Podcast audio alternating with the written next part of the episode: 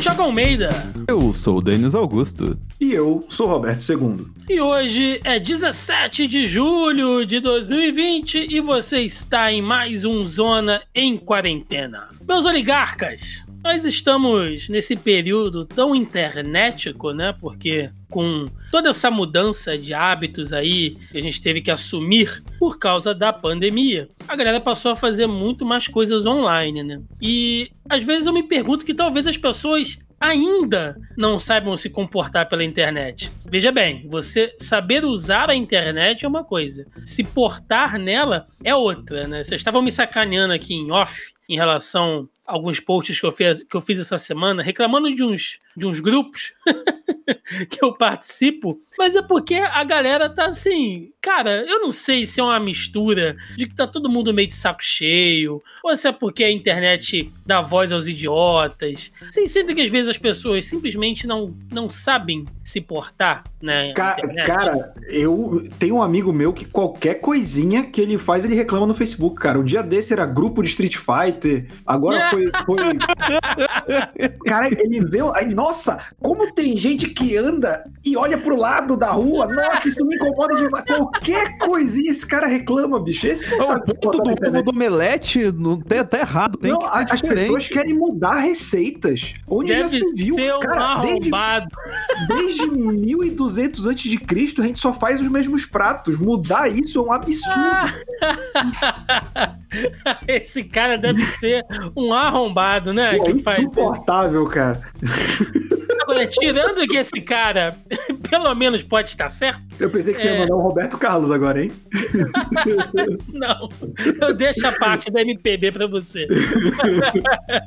Mas é isso, cara. Eu fico olhando assim e falo, gente, as pessoas se estressam, elas respondem outras coisas. Eu não, eu não achei, eu não achei, eu vou, eu vou ver se eu consigo trazer pro próximo programa um anúncio ah, que eu vi na internet. Era um anúncio de uma rede social. E aí veio uma foto de uma menina assim, de shortinho e tal. E a galera comentando como se fosse o perfil de uma pessoa. E uns caras, tipo aqueles tiozões, né? Nossa, mas seu corpo é, é- é belo e escultural, né? Então, preciso. é, quem sabe a gente pode sair, não sei e tal. E eu, mano, o É cara a não boemia consegue, cibernética, Thiago. ele não consegue ver que é um anúncio, velho. Cara, é um a gente anúncio. comentou uns programas atrás, a galera que dá em cima da boneca do Magazine Luiza, bicho. Pô, mas a boneca você tá olhando, você tá vendo que é uma boneca, Não, Roberto. ah. Não, a galera acha que é real, cara. Que isso, cara? O legal é que a gente já falou isso e o Thiago ficou surpreso do mesmo jeito. Mas é, cara. O Thiago, o Thiago superestima o ser humano. A pessoa, se, sei lá, querer se relacionar com um, um- boneco inflável, eu ainda até aceito. Agora, caraca, cara, eu já ouvi falar de web namoro, mas isso Pera aí. aí, pera aí, tá pera aí. Você aceita a pessoa se relacionar com um boneca inflável e não aceita se relacionar com uma boneca digital? Aceito. Ok. É, Decide aí, porra. Você acha que eu tô sendo preconceituoso? Você acha que eu tô sendo machista com a boneca inflável? Aí é você que tá projetando. Eu não julguei o sexo do boneco. Eu acho que julguei o sexo do boneco. eu jamais vou. O boneco se identifica como ele quiser e eu não tenho nada a ver com isso. Pessoa que quer dormir abraçada com, com um personagem de Travesseiro de anime, né? cara que tem uma meia de melhor amiga aí.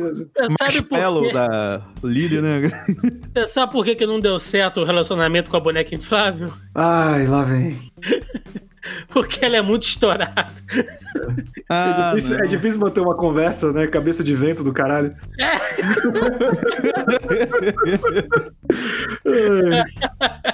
É foda, mas é isso, cara. O que eu vejo de gente pagando. Cara, é assim, impressionante. Teve um cara nesse, nesse anúncio que ele chegou. É, Gente, eu queria muito achar aqui pra ler alguns comentários. Mas eu, eu fico assim de cara, porque não é possível. é, São, pe- aí eu, eu, eu fui no. Olha só pra você ver, eu tava ontem deitado aqui, eu ia no perfil das pessoas que estavam comentando pra ver se eram pessoas reais ou se eram bots, sei lá, porque eu, eu não acredito que as pessoas sejam assim. E era gente de verdade. Teve um cara que pegou e postou: Nossa, é, esse seu jeito simpático e inteligente. Eu falo, é um anúncio, filha da puta. Como Cara, é que mas você a, a galera é boa. Eu lembro que eu fazia parte de um site. Lembra quando lançou a novela Mutantes da Record? Não, do maravilhoso. Coração. E aí maravilhoso. esse site, ele fez uma análise do, do piloto, tipo, minuciosa, assim, só das coisas toscas e tal. Cara, passou sem sacanagem até o site fechar uns sete anos desde que esse piloto foi ao ar e todo comentário tinha gente comentando como se fosse o site da Record. Oi, tudo bem? Minha filha é muito talentosa, posso escrevê-la para essa novela? Tipo, ou, É, nossa, tipo parabéns isso, tipo isso. tal, né? Tipo, pelo excelente É. trabalho. É isso, é isso que aconteceu. Só que com uma foto de anúncio, assim. E a molecada mais nova tirando onda, entendeu? Indo lá sacaneando os. os, os, os tiozão que tava lá, né? Aí teve um que ficou ofendido, assim, ofendidaço. Aí ele. É, é, o jovem de hoje não consegue. é, como é que foi que ele falou? Alguma coisa tipo: é, vocês estão assim porque o jovem de hoje não sabe mais como conquistar uma mulher. Ah, não. É um anúncio, desgraçado. Não é uma mulher real, velho. Ai, cara, sei lá, sei lá. Daria pra gente fazer um programa só lendo troço bizarro na internet. Mas é isso. Cara, um É dia eu vi print de grupo de padeiro. Grupo de padeiro. Sim, os, os caras tretando, cara, Ô, porque Denis, deve ser massa, hein? Eu, os caras tretando assim, que mostrando a fornada, tá ligado? Na foto assim. Você não tem uma fornada dessa. Aí o outro cara falou assim: "Ah, a, a, a cor dessa casca, a crocância deve ser horrível. caralho. Os caras tretando real, né? É, cara, tentando traçar argumento tal, assim, né? Aí, outro- aí começa o pachequismo, né? Mas por que você não tem uma padaria digna? Você não acorda tal pra fazer o fermento pegada. Porra, Você não mano. tem uma padaria digna, caralho. Caralho, é o Thor, a padaria do Thor, né? É, é o clubismo da padaria, né, cara?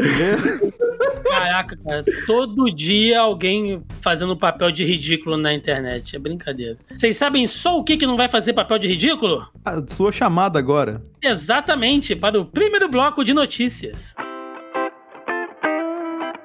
Então vamos lá, gente. Começando o primeiro link do nosso bloco de notícias do G1, seção de bem-estar. Brasil tem média de 1,052 mortes por dia por coronavírus na última semana. Nove estados, mais Distrito Federal, têm alta de mortes. O consórcio de veículos de imprensa divulgou o novo levantamento da situação da epidemia de coronavírus no Brasil, a partir de dados das secretarias estaduais de saúde, consolidados às 20 horas desta segunda-feira, no caso dia 13. O país, até então, né, havia registrado 770 mortes pela Covid-19 nas últimas 24 horas, chegando ao total de 72.921 óbitos. Com isso, a média móvel de novas mortes no Brasil na última semana foi de 1.052 por dia, uma variação de 7% em relação aos óbitos registrados em 14 dias. Em casos confirmados, foram 21.783 registrados no último dia,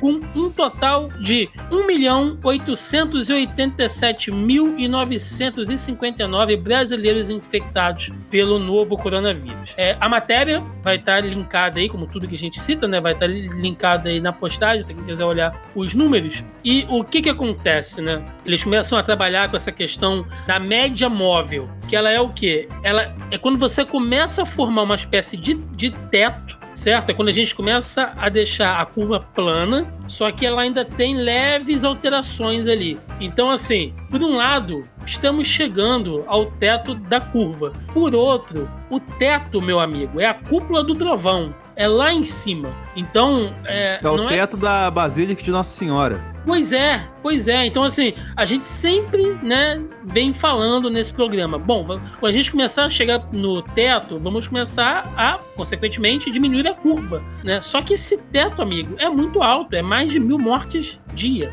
Tá quase chegando em 80 mil, né, cara? Estamos aí berolando em 77 Notificados. notificados, obviamente. E a tendência é piorar, né? Porque agora a cloroquina cura quem não cura, e quem disse que curava não cura mais. E agora é uma loucura, rapaz. Cara, eu fico pensando assim, é, quando bater 100 mil, 100 mil é um número muito forte. Sim. Assim, que eu tô falando em pontos de, de vista midiático. né? 90 mil, 99 mil já é terrível. Agora, quando você fala assim, 100 mil mortos, isso é aquele carimbo que falta pra, sabe, passar um estigma que o Brasil vai carregar por muito tempo. Eu tô falando isso até do ponto de vista internacional. Né? Quem vem acompanhando aí as, as últimas notícias sabe que a gente tá com aquela taxa de país infectado, enfim. É, é, é terrível. Quando bater 100 mil mortes, vai ser um, uma coisa realmente impactante. Bom, e não seguindo... deve demorar muito, né, seguindo essa toada. Não, não, não, não. Daqui a pouco, cara, infelizmente. Menos de 20 dias. É. Menos de três programas. Seguindo aqui, link do El País. Com poucos testes e leitos de UTI no interior, Minas paga o preço por subestimar a pandemia. Olha aí, Denis. Notícias da terrinha, hein? Vamos lá. Hum. Embora o Brasil começasse a emitir tímidos alertas sobre a pandemia de coronavírus ainda no início de março, a agência de turismo garantiu à família de Gilberto Loyola que não haveria problemas em manter o roteiro. Entretanto, ao regressar a Poços de Caldas, no sul de Minas Gerais, ele se sentiu indisposto. Por três vezes, procurou atendimento em unidades públicas de saúde, mas sem apresentar a febre constante nem maiores sintomas, foi mandado de volta para casa. Como continuava prostrado, resolveu ir a uma clínica particular. Um exame de raio-x constatou que o pulmão já tinha sido praticamente tomado. Gilberto morreu em 13 de abril. A certidão de óbito indicava como causa insuficiência respiratória. Somente 26 dias depois, a Secretaria Estadual de Saúde confirmou que a morte do comerciante aposentado foi provocada por Covid-19. O retrato da região sul do estado, de Minas, né, no caso, simboliza uma guinada da perspectiva sobre a pandemia em Minas Gerais, onde até maio as autoridades gabavam-se de ter a, entre aspas, situação sob controle, a partir dos dados oficiais. Menos de 7 mil casos e 250 mortes. Porém, a subnotificação e a baixa testagem se revelaram decisivas para o aumento exponencial de registros da doença entre junho e julho, elevando as cifras para 78.643 infectados e 1.688 óbitos, sendo que mais da metade, 56%, do total de casos no segundo estado mais populoso do país foram confirmados nas duas últimas semanas. Gente, assim, é, não é com nenhum orgulho, não é com nenhuma vaidade que eu falo isso, porém, é com total clareza, né, que nada do que a gente tem falado aqui, né, estamos aí, passamos de 30 edições já, estamos há três meses aqui com vocês, né, ouvintes, e quem tem acompanhado a gente desde o início, principalmente nesse período aqui, final de maio até meados de junho, ouviu o Denis falando aqui várias e várias vezes que Minas Gerais estava tomando um caminho perigoso. A gente leu aqui diversas notícias é, é, que indicavam que Minas estava subestimando né, a situação da pandemia. A gente leu várias e várias fake news aqui de Minas Gerais. Então, ver hoje que Minas está começando a registrar um aumento e, e, assim, não levando em conta né, essa questão da subnotificação, não me causa surpresa, cara. Eu falo isso assim, sem nenhuma vaidade, tipo, viu, a gente acertou e tal. Não é isso. Mas é porque é um caminho lógico. É um caminho lógico, entendeu? Se, se existe ainda alguma dúvida que subnotificação, que não tomar as medidas de isolamento, que subestimar né, certas medidas de contenção que vai dar merda, falando no português claro, gente, tá aí, os números não mentem jamais. Eu poderia aqui falar Ainda mais porque a matéria é bem focada na minha região, que é o sul de Minas, né? Os vários motivos que eu já falei vários programas atrás, repetidos, repetidas vezes, mas eu vou contar uma história que eu guardei para contar uma semana hum. e que é muito pertinente. É uma história curtinha, mas ilustra bem o que você acabou de falar, Thiago. Que assim, eu, como quem ouve e acompanha a gente sabe, eu, eu tô morando em Varginha atualmente e aos sábados de manhã eu sempre desde antes da pandemia, eu sempre procurava algum lugar para praticar alguma atividade física. E aí, com o avanço da pandemia, eu tive que procurar outro lugar para fazer atividade física afastado da população, entendeu? Para não correr o risco de correr e aquela, aquela. Lembra aquela notícia que a gente falou que quando a pessoa corre um raio de 20 metros em volta dela pode ser exposto ao vírus? Aí eu sempre procuro um lugar mais distante para fazer isso. Então eu fui por um outro caminho onde eu passei em frente ao hospital entre aspas, referência da cidade, entendeu? E ao passar na frente do hospital, eu vou aqui fazer um, pedir para vocês fazerem um exercício lembrando do aclamado filme Monstros S.A. Quando acham a meia atrás do, das costas do monstro depois de sair do quarto, o que, que acontece? Ah, eles ficam, tipo, assustados, gritando, não é isso? É o Tipo, 2304, temos o 23. 2304, 2304. É, então, é. não entra um tanto de cara de amarelo, assim, usando uma roupa como se Biohazard parado do cacete? Sim. Então, eu vi três Biohazard saindo de dentro do hospital com um corpo indo pra carro funerário. Olha aí. Então, assim, eu vi aquilo, eu fiquei chocado, entendeu? Mas engraçado que as pessoas que estavam nas imediações do hospital viram aquilo e não tiveram reação nenhuma. As pessoas que estavam na imediação do hospital têm costume de ficar todos os dias ali e provavelmente já se acostumaram com essa cena. Mas quem não está acostumado, quem não tá vendo a realidade, acaba se assustando assim como eu me assustei. Ou seja, é, tá, tá tensa a parada aqui, tá triste. Só que, como aqui é um reduto bolsonarista, o pessoal tá nem aí mesmo. Eu agora viajei aqui, fiz uma viagem curta pra casa dos meus pais aqui, vi vários outdoors apoiando o presidente, principalmente da galera do agronegócio da região e tal assim. Normalizou essa questão, cara. As mortes se normalizaram aqui muito antes delas acontecerem. Agora elas estão acontecendo. Vamos ver o que vai acontecer nas próximas semanas, né? Lembrando que a gente, né, Roberto, eu e você, a gente mora também em regiões onde, pô, tiveram vários casos que a gente vem citando aqui, né? O É. Rio de Janeiro é o caos que a gente sempre fala, fala, né? E aí em Belém também, a gente citou várias vezes aqui, vários Cara, casos. e, puta, Belém tá a merda que chegou julho, o pessoal tá indo pra praia, cara. Eu não quero nem ver quando começar agosto. Pois é, pois é. Vamos lá, seguindo aqui, link agora, olha, São Paulo. Falamos de Belém, Minas, Rio de Janeiro, vamos lá.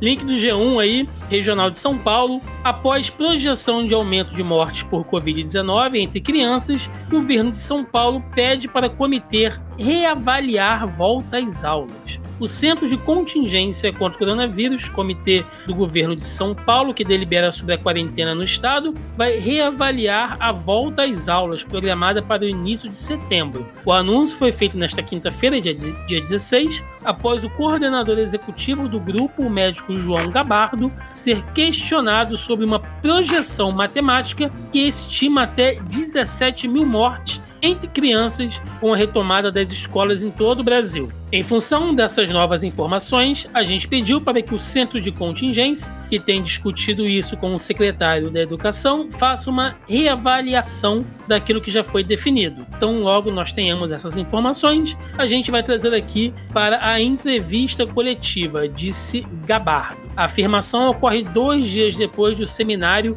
da FAPESP sobre coronavírus, no qual o matemático Eduardo Massad, professor titular da Escola de Matemática Aplicada Fundação Getúlio Vargas, criticou a retomada das aulas em São Paulo e fez a estimativa de 17 mil óbitos em todo o país. Ah, Gente, já há alguns meses, essa balela, ne- essa balela nem o Bolsonaro manda mais. Que é o que só vai morrer velho, né? Porque a gente sabe que isso não tá acontecendo. Que o grupo de risco é imenso, levando em consideração diabéticos, transplantados, pessoas com doenças crônicas. Então, né? Gente que já tem algum tipo de, de insuficiência respiratória, como asma. Então, né? Essa coisa de só vai morrer velho, essa balela caiu há muito tempo. E a gente tem dito aqui, desde o início, né, quando começou todo aquele fechamento que o Bolsonaro falou naquela fatídica declaração, né, em, em março, de que por que, que não pode abrir escola, né? Tem que abrir escola, porque só morre velho. Como se criança não tivesse família, como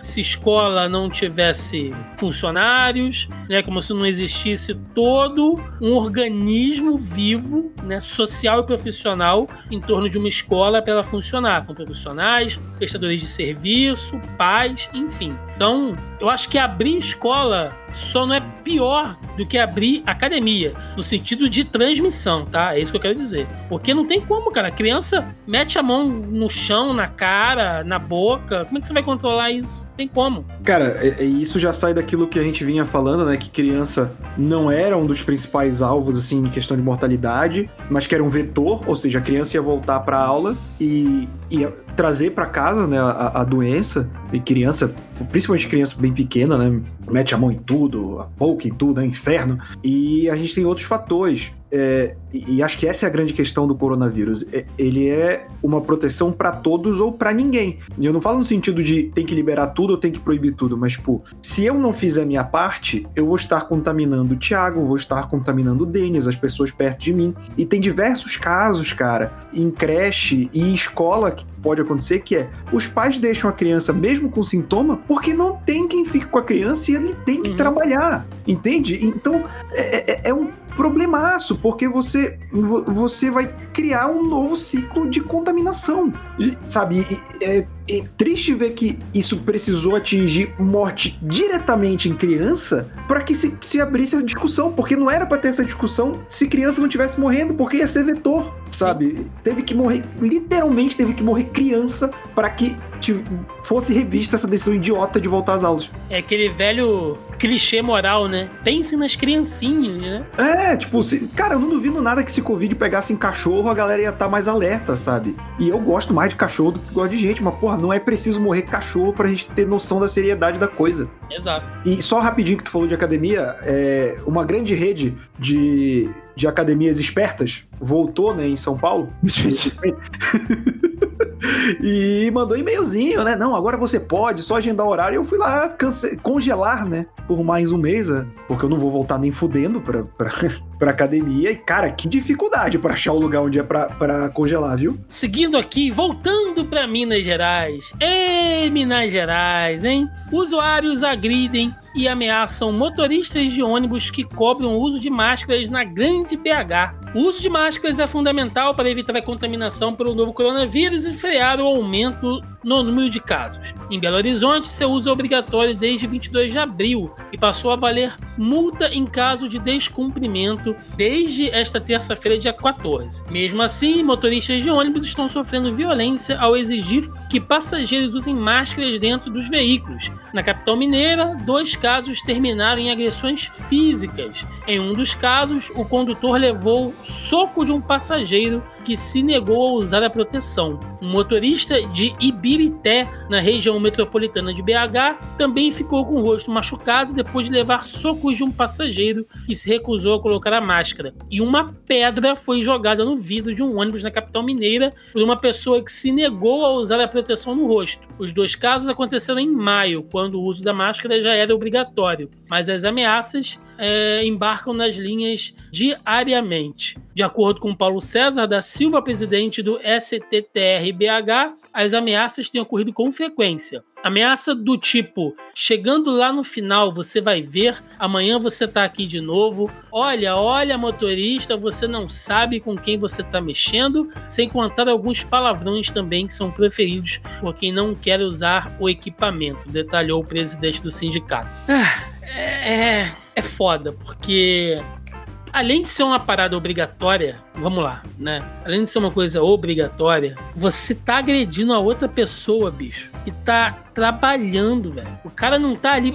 Às vezes ele nem queria estar ali, ele queria estar no isolamento. Entendeu? Ele tem que trabalhar. Ele tá trabalhando em uma função que vai te servir. Não que você não pague, não seja cliente, mas enfim, é um tra- o, o trabalho dele é servir a você e você ainda agride o cara, velho. A gente falhou como sociedade mesmo. Puta merda. Cara, isso mostra ah, aquela que sempre toca internacional quando eu falo, mas a falta da consciência de classe do brasileiro de entender que você, como usuário de ônibus, de transporte público, tá muito mais próximo do motorista do que do seu patrão, sabe? Mas a galera gosta de ter essa arrogância, essa, essa mini esse mini poder, né? Tipo, e- não, ele me serve, eu estou pagando para ele dirigir para mim, não seu filho da puta. Você está pagando para aquele sistema de transporte continuar em atividade para que você possa chegar no seu trabalho e ficar trabalhando que nem um corno para receber uma miséria no final do mês. Mas não tem essa soberba e o Covid mostrando, né? Tipo, as pessoas estão num, num limiar de estresse, mas isso não é justificativa nenhuma para você agredir, você humilhar, você ser um escroto com outra pessoa. E eu espero que qualquer pessoa que tenha constrangido, humilhado, agredido um motorista, um funcionário de supermercado, qualquer pessoa que seja, por se achar superior nessa situação de pandemia, eu quero mais que você se foda. Assim, e ainda olha que tem casos que nem eu passei o exemplo inverso essa semana, porque eu peguei um aplicativo e o motorista era o torcedor do América, lembra? Eu- Putaço, né? é, putaço porque ele tinha que dirigir de máscara, putaço porque ele tinha que oferecer álcool no carro e putaço com o rádio que dava notificação, ó, Alfenas teve um aumento de 30%. Varginha teve aumento de 50%.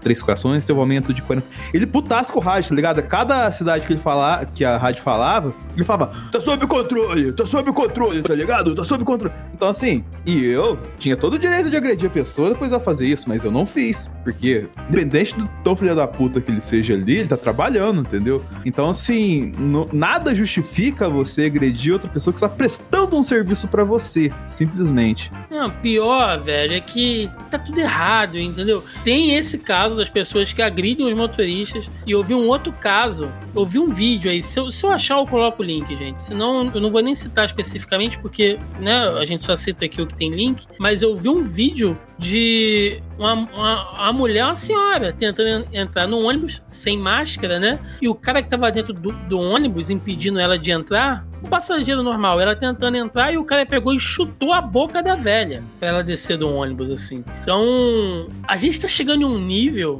de agressão, de agredir uns aos outros por causa de uma parada que deveria ser de consenso comunitário geral, é, é, sei lá, sei lá, é o tipo de coisa que eu olho e, sei lá, é como dizem, né? A saída pro, pro Brasil é o aeroporto mesmo, velho, porque tá difícil. Seguindo aqui agora, link do Yahoo Notícias. Secretário do Ministério da Saúde diz que Brasil é exemplo no combate à Covid-19. Perto... Exemplos ruins são exemplos, né? É, é, a gente acabou de dar vários exemplos ruins nesse é? programa. É, perto do Brasil chegará a 2 milhões de casos e com mais de 75 mil mortes por Covid-19, o Ministério da Saúde defende que o país é um exemplo no combate à doença em todo mundo. Os Estados Unidos têm mais que o dobro do quantitativo dos nossos casos e nós temos muito mais recuperados que os Estados Unidos. E se estamos recuperando a nossa população, os pacientes que estão contaminados, é porque sim, este ministério tem feito, sim, nos últimos meses, um esforço imenso para dar aos profissionais na ponta capacidade para o manejo clínico para os seus pacientes.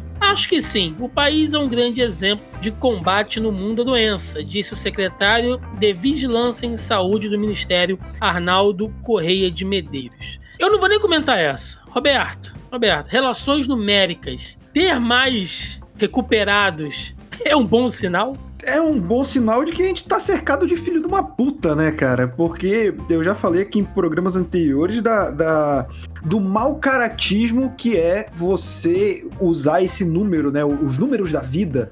E, e, eu vi um exemplo uma vez que eu achei muito bom, que é, sabe qual foi o saldo da vida na gripe espanhola? 2 bilhões. Olha a quantidade de gente que morreu, saca? Então, quer, dizer, você não... E não só isso, né?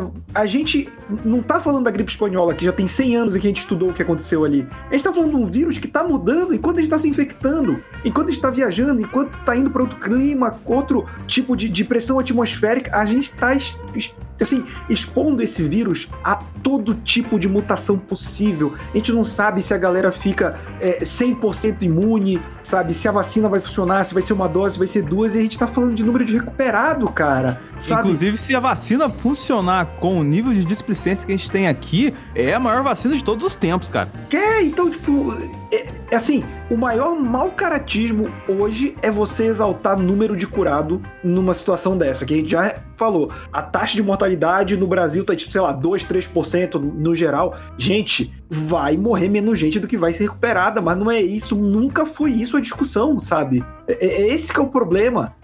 Seguindo o link aqui, Correio Brasiliense não recomendo nada, diz Bolsonaro sobre o uso da hidroxicloroquina. O presidente Jair Bolsonaro voltou a falar sobre o tratamento que está fazendo para combater a Covid-19 com hidroxicloroquina. No fim da tarde da quarta-feira, dia 15 do 7, o presidente fez uma live no Facebook para confirmar que o segundo teste feito por ele deu resultado positivo para o vírus. Apesar de defender em outras ocasiões o uso do medicamento e dizer que a droga estava fazendo bons resultados, Bolsonaro afirmou que não recomenda nada às pessoas. Eu vou pedir aqui ao nosso imitador oficial, do o melhor imitador do Bolsonaro da podosfera, Denis Augusto, para ler a fala do presidente aí. É, mas quem fala? Eu não falei nada. Quem disse que eu falei alguma coisa? Eu, eu não tô vendo fala nenhuma aqui pra, pra, pra ler, tá ok? Cadê a fala, Thiago? Não achei. Não abriu a notícia, né, arrombado? Estou medicado desde o início com hidroxicloroquina. Tenho recomendação médica para isso. Estou me sentindo bem desde o dia seguinte. Não tive nenhum sintoma forte, uma febre pequena de segunda-feira, retrasada e 38 graus, um pouco de cansaço e dores musculares. Acabou virando um negócio totalmente É. Eu go... Roberto, eu gosto da imitação do Denis, é porque não somente no timbre de voz, mas ele, ele passa também um tipo de problema psicológico, né? Que É, o, o Bolsonaro, não E é? a gente percebe que o Denis ele vai ficando com a boca mole enquanto ele vai. É. Então vai virando um Heráclito Fortes no meio do caminho, assim. É uma jornada. Se tiver que ler mais de dois parágrafos, é derrame certo, assim, que ele vai ter no meio, né? É, às vezes eu pego presidência numa dessas. Ou isso, né? Mas, gente, olha só, a gente já comentou no programa passado, foi bloco de debate, se o Bolsonaro tava doente, se tá fazendo, né? Se, se ele é o menino, se ele é o cloroquina boy, né? Fazendo propaganda, então não vale nem comentar muito isso. Nossa, pegou. cara, aquele moleque no avião. Nossa, caralho, que vontade. É Assim, é crime, mas que vontade de espancar aquela criança, cara. Eu queria ser criança nessa hora. Dar uma voadora de, É. com os dois pés no peito. É, mas tem uma coisa importante, só a gente comentar brevemente disso aqui, que ele voltou meio que atrás nessa questão de defender cloroquina por causa que ele tava meio que é, sendo visto internacionalmente como ameaça por alguma organização que eu não me lembro o nome agora. Eu vi essa notícia rolar durante a semana e por isso que ele A voltou atrás. humanidade, né? É, é, a logicamente. humanidade, o É, mas tem uma, tem uma, sei lá se é o, não, é, não é OMS, Terra tá ligado? deles, é é a galera que tá puta. Sim, sim, não, mas é que, tipo assim, era um negócio que implicaria multas pra ele, tá ligado? Então é por isso que, teoricamente, ele voltou atrás. Mas, né, a gente chegou a 2 milhões de, mor de casos, né? Então. Pois é. é. Tá explicado por quê. Vamos lá, então, para fechar essa primeira parte do bloco de notícias, né, temos aqui dois tópicos internacionais. O primeiro é o link da exame.com. Flórida tem recorde de novos casos de Covid-19 um dia após Disney reabrir. Really? Né? Nem precisa ler a matéria, gente. Precisa. Cara, assim, rapidinho. É, assim, óbvio que não é.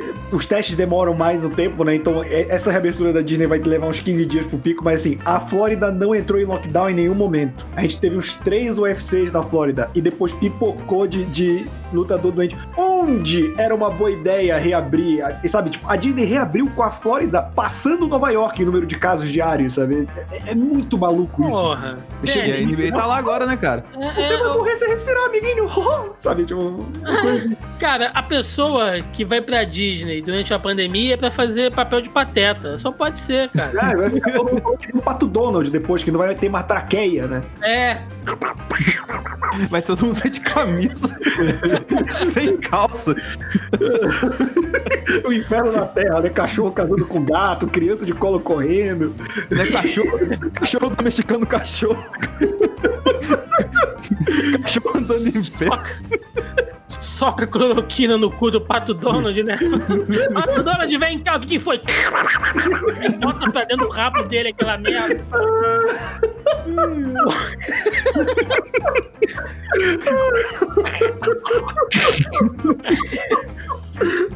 Ô, ô, ô, Disney, aproveitando o case de sucesso do seu parque, poderia fazer um episódio do Pateta, né? Bem naquele estilão de tempos modernos, assim, ele explicando a, pandemia, né? Covid-19, né?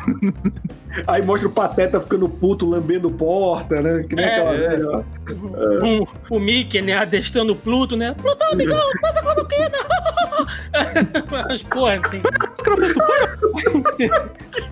Ai, sexta-feira não perdoa ninguém, né? Isso tá Ah. foda hoje, cara. Gente, não, falando sério, gente, desculpa. Desculpa. A gente tem que ir, cara, gente tem que ouvinte. Não, vocês estão brincando que tá morrendo gente. tal. Gente, desculpa, perdão. Eu sei que a gente tá falando de uma parada séria que tá morrendo gente. Mas é porque é tão ridículo. É tão ridículo você pensar em abrir uma porra de uma Disneylândia no meio de uma pandemia que não dá. Se, se você. Você tem que fazer papel de ridículo, velho. Porque, né?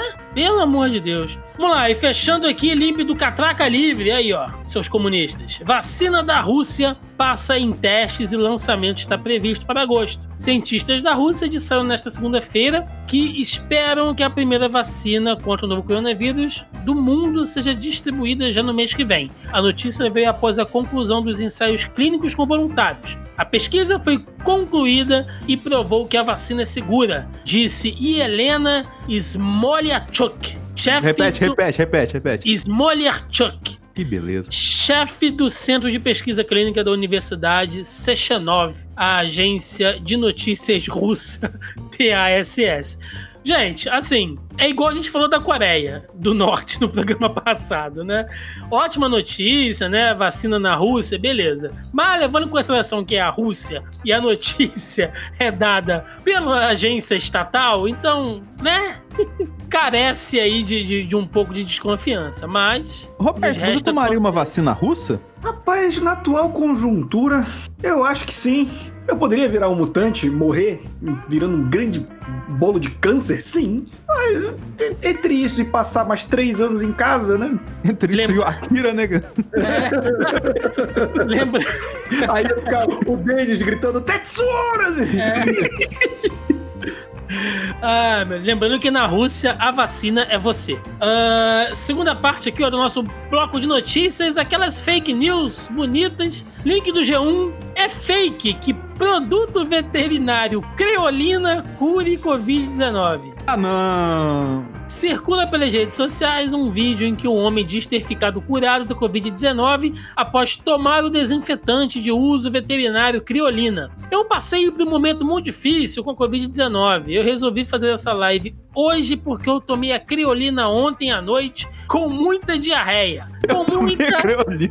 com muita dor no corpo. E eu fui curado, afirma a mensagem. O Ministério da Saúde esclarece que até o momento não há nenhum medicamento, substância, vitamina, alimento específico ou vacina que possa prevenir a infecção pelo coronavírus ou ser utilizado em 100% de eficácia no tratamento. Inclusive, a Eurofarma, que é a fabricante da criolina no Brasil, afirma que não há nenhum teste ou estudo que comprove a indicação para o uso contra a Covid-19. Esse cara tem que tomar uma coça. Mano, Gente, Criolina. Cara, vocês já sentiram o cheiro de criolina? É, é aproveitando um até isso aí. Filha da puta, cara. Aproveitando até isso aí, eu tenho que rebater essa fake news porque eu acho que ela é verdade. Porque se os governos municipais jogassem criolina nas ruas, ninguém sairia de casa. De tão é, fedorento que é, cara. Nossa, mano, criolina fede demais, cara, mano. isso Nossa, é de uma. Ó, lembrando que aquela dona, vocês devem... a gente falou sobre isso em programas passados. Lá sobre o caixão, do caixão vazio, os cacete. Aquela dona vai, vai se ferrar. Se, se ela não, não for presa pela fake news lá dos caixões vazios, ela vai pagar um negócio aí e ela, tá, ela, ela tá lascada. Entendeu? E esse cara deveria ir pelo mesmo caminho, porque é, é criminoso isso aqui, velho. Entendeu? A gente ri porque é ridículo, mas, pô, pelo amor de Deus, gente. Criolina.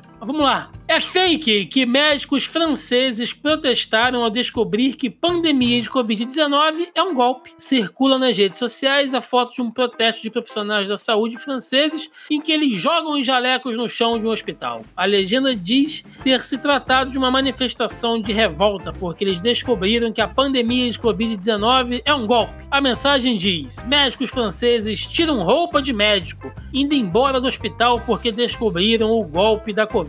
A mentira por trás da nova ordem mundial. Só que o protesto em questão, realizado no Hospital Saint-Louis de Paris, Uh, nada teve a ver com a pandemia do coronavírus. Foi realizado no dia 14 de janeiro, sendo que o primeiro caso de coronavírus na França seria registrado apenas no dia 24 daquele mês. O vídeo foi publicado no Twitter no mesmo dia do protesto, 14 de janeiro, e nas imagens é possível ver os profissionais lançando os jalecos no chão enquanto se ouve um discurso de repúdio às más condições de trabalho no serviço público de saúde. É isso, é isso, né? É a galera do chapéu do alumínio, né? A nova ordem mundial, e é isso. Eu acho muito bom, né? Médicos tiram a roupa de médico ao sair é. do hospital. Enfim, isso é procedimento padrão, né?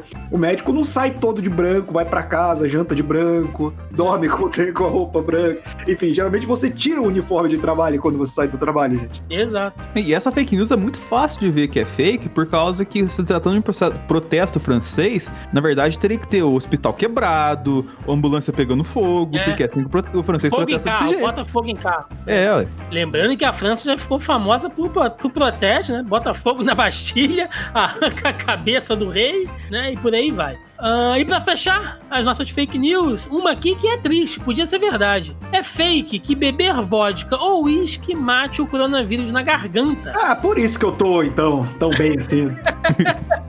na mensagem, né, de uma de um áudio que circula pelas redes sociais, uma mulher diz que numa família de seis pessoas, a única que ficou doente foi a aparente abstêmia. Você saiu pra rua. Quando chegar em casa, toma um gole de vodka ou uísque. Não precisa tomar muito. O bichinho fica na garganta. Você tomando, mata o bicho. Se você passa o álcool na mão, ele morre. Se passa na garganta, também.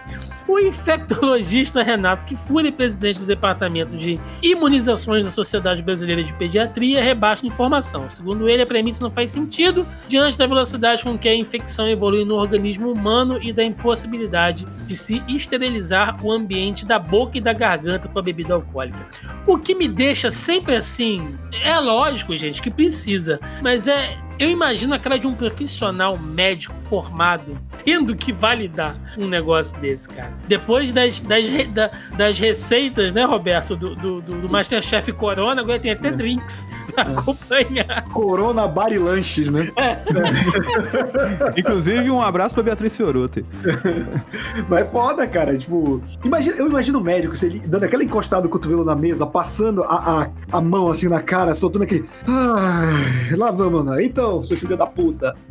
Explicando por que não funciona, né? Então vamos lá, entrando agora no nosso bloco de fatos, acontecimentos e notícias do universo esportivo e cultural. Hoje fechando com a cultura, link do Omelete, mais que uma live. CCXP anuncia evento digital e global para 2020. A CCXP anunciou hoje, dia 16 no caso, que sua edição 2020 será 100% virtual após o sucesso da edição de 2019, com 280 mil visitantes em quatro dias, a organização do evento previa uma edição histórica para 2020, com várias novidades e conteúdos diferenciados. No entanto, a pandemia do coronavírus pegou todos de surpresa e impôs novos desafios ao mundo, incluindo a forma de se divertir e se relacionar. Uh, demorou até, né? Demorou. Eu tava até ficando assim, relativamente preocupado, porque a galera da CCXP, pelo menos né, do ponto de vista ali, o marketing deles sempre foi prezando muito, né, para esse tipo de, de, de coisas de ambientes seguros e saudáveis. E eu achei até que demorou, mas felizmente esse ano vai ser tudo online. É, é tendência, né, cara? Achei até que demoraram para avisar, mas não tem como. Um evento, ainda mais do porte da CSP, né, cara, que é uma parada gigantesca, pode é, esquecer. Todo ano a gente tá lá, sabe como é que é, né? Quem vai. É, todo ano fica mais lotado, né, cara? E ainda, falando aqui de cultura, link do Jovem Nerd, cinema é prioridade de entretenimento dos jovens brasileiros no pós-pandemia, diz pesquisa. Um estudo recente revelou que ir ao cinema será a prioridade dos jovens brasileiros depois que acabar a pandemia de coronavírus, realizada pelo movimento Juntos pelo Cinema, por meio da empresa Vibes a pesquisa mostrou que 75% dos entrevistados entre 16 e 24 anos voltarão às salas de exibição assim que for seguro. Ainda entre os jovens, 80% deles afirmaram que pretendem manter a mesma frequência de ida aos cinemas, ou até mesmo aumentá-lo. Em comparação com a pandemia, o segundo lugar ficou com passeios ao ar livre com 35%. Olha, conhecendo o jovem, é tudo mentira, porque esse é o tipo de resposta que ele dá pra ficar bacana, entendeu? Porque se você chega pro jovem e fala assim, jovem, você aí, entre 16 e 24 anos, o que, que você vai fazer? O que, que você sente falta? Ah, eu sinto falta do cinema, né, então Não, ele sente falta da balada, meu amigo, da putaria, é isso que ele sente falta. Mas aí não é só o jovem. Entendeu? Mas ele não vai falar isso numa entrevista. Então, mas, mas Thiago, essa notícia aí foi encomendada por quem essa pesquisa? Juntos pelo cinema. Então, interessante. O que a gente falou na semana passada? É, pois é, que tá tendo aí uma, uma força, né, pra incentivar. Eu, eu acho isso mais um desserviço do que qualquer outra coisa, né? Um lobby claríssimo pra cinema voltar a abrir. E aí, o que a gente falou, vai morrer mais gente de novo. Vai morrer e... quem não morreu ainda. É, tá morrendo quem nunca morreu antes. É. Inclusive, eu, eu queria ver no Jovem Nerd, não a notícia aqui do, do, do movimento Juntos pela Putaria, já pensou? Aí o cara falando. Porra. Né? 80% dos jovens falam que vão sair pelado quando a pandemia acabar. E... Masturbação aumenta 300% durante a é. pandemia. Né?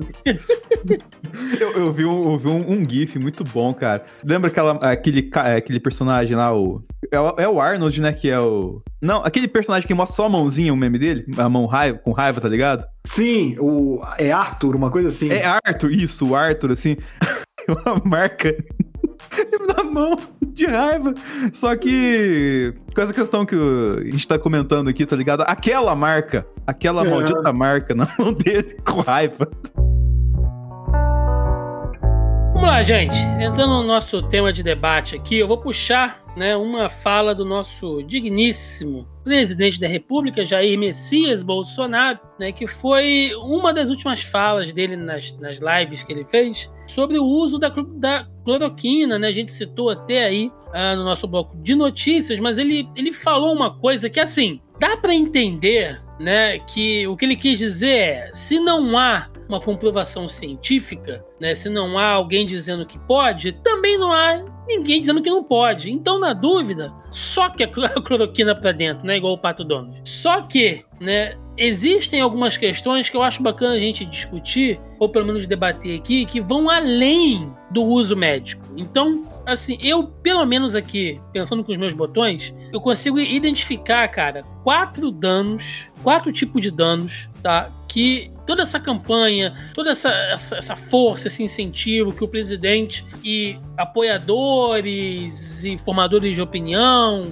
e imprensa né, que compactua com isso está fazendo, vão gerar a curto, médio e longo prazo. E eu queria saber a opinião dos senhores aqui. É, Primeiro de tudo é o dano médico, né? Porque se você tem um remédio e você tem que assinar um termo isentando o médico para você tomar, é porque boa coisa já não é, né? Então, assim, você tem ali toda uma questão que já foi indicado, cientificamente comprovado, principalmente para galera que tem é, problemas cardíacos, né? Que a cloroquina não é indicada, enfim, a gente já falou isso aqui um monte de vezes. Então, assim, esse é o dano mais claro. A gente tem também um dano técnico legal sobre os órgãos, cara, como Anvisa, Conselho Regional de Medicina, é, conselhos éticos aí de médicos e farmacêuticos que não estão se manifestando durante esse tempo. Só assim que eu vejo é OAB, né, falando, enfim. Mas a galera médica e farmacêutica que deveria regular esse tipo de coisa não está se pronunciando, cara. Você não vê o, CR, o, o, o CRM se pronunciar, velho. Entendeu? E um caso como esse é, assim, moralmente degradante para a categoria médica, na minha opinião. Um outro tipo de dano é o dano midiático, porque você tem veículos de imprensa, e eu não tô falando de canal de YouTube de, de, maluco apoiador do governo, não. Eu tô falando canais de imprensa, de canais grandes, de serviços grandes, que estão, se não incentivando, mas dando aquela passada de pano para isso. E como eu falei, é uma coisa que não tem assim. é, é, é respaldo científico nenhum, cara. Como o próprio Bolsonaro falou. O Bolsonaro falou isso, entendeu? Ah, não tem nada que comprove, então mas também não tem nada que não comprove. E você tem que, assim, a gente sempre briga, a gente sempre fala aqui, valorize a imprensa. E quando você tem gente da imprensa grande, da imprensa de massa, compactuando com isso, é complicado e a gente tem um dano cultural, velho, porque é aquela velha história da automedicação, de, de, de sabe, de você desacreditar a ciência, desacreditar tudo, sabe, pensando aí é invenção de, de, de, chá de pilha, como a gente já falou aqui, né, tomando cachaça, e agora socando essa porra desse remédio pra dentro. Então, além do dano médico, né, do dano na, na saúde, eu acho que a gente ainda vai colher péssimos frutos sabe, de toda essa campanha maluca aí de, de uso de, de remédio aí. Roberto, por favor. Cara, Assim, é, é, difícil falar sobre isso sem cair na repetição do que a gente já vem falando. E, e novamente, é que nem o Thiago falou quando a gente estava debatendo a questão de Minas Gerais. Não é com, com arrogância nenhuma, não é com orgulho que a gente fala isso, mas estava bem claro. A gente vem apontando aqui isso. Então, o que aconteceu? É, é, eu falei, acho que nos primeiros programas, o Bolsonaro tem um compromisso com o erro. Ele tomou hidroxicloroquina como, como Messias, com perdão do trocadilho, e ele vem fazendo isso com tudo. É o Paulo Guedes na economia, é fulano de tal em tal cargo, é uma medida específica que vai salvar o Brasil, e a cloroquina foi isso. Então, no momento em que todo mundo rejeitou isso, que tem estudo que mostra que causa até 30% mais de fatalidade, ele permaneceu no erro. E, e, então, isso aí é, é, é assim: a, a, gente debateu que é, existe uma questão legal contra ele, talvez por isso ele tenha feito esse. Não, não sei, talvez, será? Eu não disse, eu disse. E, e assim, então mesmo quando ele tá admitindo erro, ele não tá admitindo erro, entende? A gente tá sendo governado por uma pessoa tacanha, por uma pessoa ínfima, sabe? De não, e, e de não entender que ele não tá governando numa mesa de boteco. Que, tipo, uma coisa é na mesa de boteco a gente falar uma merda, e, tipo, puta cara, sabe? Aquele negócio que eu falei tava, tava errado, uma foda-se. Não, é um cara que toda e qualquer ação dele e fala dele reflete diretamente na gente. Ele não tem noção, ele, ele é um cara tão burro, tão pequeno, que ele saiu de um deputado merda, de baixo clero, que nunca fez nada, diretamente para a presidência e achou que iria continuar no mesmo esquema, com os filhos dele fazendo rachadinha, escondendo lavagem de dinheiro, escondendo, sabe, do Queiroz, que é coisa que, cara, sem sacanagem, isso aqui não é querer passar pano, mas em qualquer assembleia legislativa é o mais comum, cara. Só que ele esqueceu que ele passou a estar tá no maior dos holofotes. E aí ele continua agindo como um político pequeno que não faz nada, que tem o, seu curral eleitoral também, que elege ele toda eleição, sabe? E que ele pode continuar fazendo as coisas. A cloroquina só é um sintoma dessa grande doença chamada Bolsonaro que a gente tá aí há dois anos aturando, cara.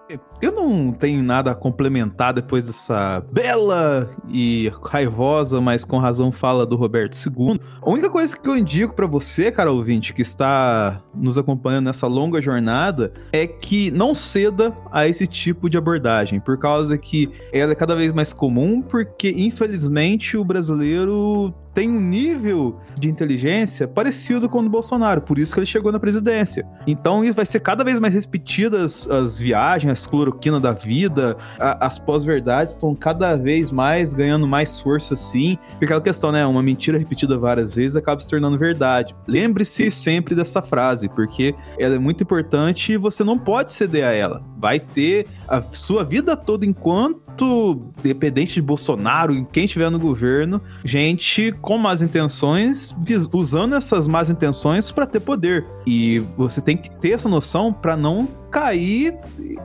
não pegar um vírus, por exemplo, e acabar perdendo a vida. É questão de sobrevivência, basicamente. Entramos agora no nosso último bloco, fechando esta edição conturbada aí, né? É uma loucura, gente. Uma hora a gente tá puto, outra hora a gente tá fazendo piada. É, é, um, é um caos mental desse programa que reflete um pouco aí do, do nosso estado nos últimos tempos. Mas vamos lá, fechando aqui o programa, sempre com aquela notícia engraçada ou bizarra, para melhorar aí, dar uma good vibe, né, nessa situação merda que a gente tem vivido. Segundo o link do G1, sessão de bem-estar, camundongos transgênicos usados em pesquisas de Covid-19 viram alvo de disputa mundial. O grupo da Fiocruz Minas, que pesquisa a vacina contra a Covid-19, está há semanas esperando uma encomenda chegar dos Estados Unidos para dar início aos testes de eficácia. O pedido foi feito em abril. Três casais de camundongos transgênicos, um dos poucos no mundo capazes de serem infectados pelo vírus que causa o Covid-19. Mas, além da demanda dos brasileiros, o Jackson Laboratory tem uma fila de pedidos de cientistas do mundo inteiro. Camundongos de laboratórios comuns não são suscetíveis ao vírus que causa o Covid-19. Ou seja, mesmo que em contato direto com o agente patogênico, a probabilidade de ficarem doentes é pequena. Então é isso, a gente tem aí, olha, uma, uma, disputa, uma demanda de mercado interna internacional por ratos. né? Então essa é, a, essa é a famosa corrida do rato. É. Eita! Ó, pra você ver, né? O mercado internacional de demanda de rato tá mais alto que de petróleo. Quem diria? Então, antes de encerrar, né? Aquele bloco, aquele mini bloco, aquele momento. Pensamento do dia com Denis Augusto. Antes do pensamento da semana, uma utilidade pública não tem rato no jogo do bicho. E que é uma vergonha, porque é um, um bicho tão comum no Brasil. Caralho, como assim não tem rato no jogo do bicho? Então joga 10, no, joga 10 no macaco, galera. Tem rato no, no, no, horóscopo. No horóscopo chinês, né? E falando em rato, né? A dica que eu dou pro cara ouvinte é não abra sua Disneylândia pra qualquer pateta que bater na sua porta. Até porque você pode acabar pagando o pato. Ó, oh, complementei. Senhor Roberto II, aquele momento romântico Dicas de amor, recadinho do coração. com o Roberto II. Às vezes, quando você está com a sua consagrada, sempre bate aquela dúvida que ela vira e pergunta: Meu amor, essa roupa me deixa gorda? E você tem que ser sempre sincero e responder: Não, meu amor. O que te deixa gorda é essa sua barriga enorme. Eu acho da hora que o Roberto recicla, tá ligado? Sim. Eu só pego meme da internet e vou mandando. É. Agora O Thiago curtiu. O Thiago curtiu pra caralho. é porque é agressivaço. Por que você acha que eu tô solteiro? Isso aí é o tipo de, de comentário que o cara já faz depois que ele já peida na frente da mulher há muito tempo, né? É, mas o relacionamento ele só tem a, a verdadeira intimidade quando você já peida na frente do É, cônjuge. é, gente, é exa- exatamente. Você. Mas até que- chegar lá, né, cara? Fala antes, né? É, é, pois é. Vamos lá, vamos fechar esse programa que tá, tá completamente maluco. É, senhor Denis Augusto, agora sim, recadinho já básico, se o senhor quiser aí. Então, pessoal, essa semana a gente falou sobre os maravilhosos serviços de delivery que surgiram nessa pandemia, que vão desde a pizza do Subway até deliveries do sexo, e pode dizer assim, o Rafa tentou explicar mais ou menos como é que funciona pra gente, lá no Sala da Discord, que a gente tá com o pior podcast que você vai ouvir hoje, que vai entrar de férias logo logo, mas pra volta de outro projeto nosso, que é o Lidador. Então, cola lá que sempre tem coisa maneira. Senhor Roberto II. E pra você que gostou de me ouvir falando besteira aqui, eu também falo besteira lá no youtube.com.br A Hora Suave, que a gente fala de quadrinho, de série, de filme, de cinema. Você que tá ouvindo esse programa no dia em que ele saiu, confere que teve uma live ontem na sexta que a gente convidou o Vini dos Dois Quadrinhos pra falar sobre política nos gibis. Pois é, e antes de encerrar, primeiro um agradecimento aqui aos ouvintes que participaram ou prestigiaram lá a galera no Alive Fest, né? O evento que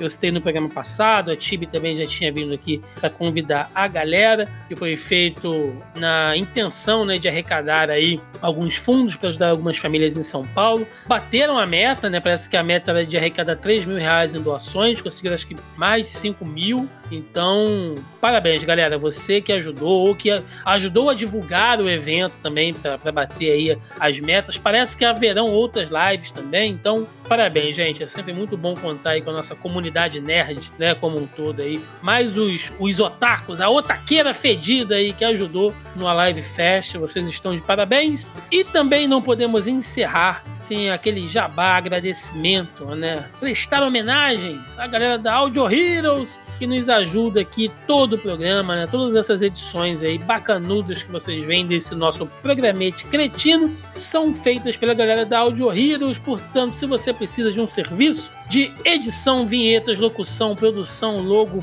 publicação e consultoria na área de podcasts, entre em contato com a audioheroes.com.br. Lá tem tudo que você precisa saber para entrar em contato com os caras. Vai ter link na postagem aí. Então corre lá que eles vão atender vocês com muito carinho. Qual é o cupom dessa semana que o JP vai dar? Juntos pela putaria. Joga lá, hashtag JP Juntos pela Putaria. Podia ser uma sigla, né? JP Juntos pela Putaria. E você vai, você vai ganhar um. JPPP. É, você vai ganhar um desconto. Vão te descontar em algum lugar. É, então é isso, gente. Você encontra o Zona em Quarentena nos principais agregadores e aplicativos de podcast, também no Spotify e no Deezer. Olha aí, finalmente entramos no Deezer, gente. Procura lá. Também outros podcasts da casa estarão por lá, né? Fora isso, lembrando também que todas as notícias, fatos, enfim, que a gente cita aqui no programa estão linkados aí na postagem original no zonae.com.br. Você pode entrar lá, checar e ver que a gente não tira nada do nosso orifício anal. Então é isso, ficamos por aqui e até o próximo Zona em Quarentena. Valeu!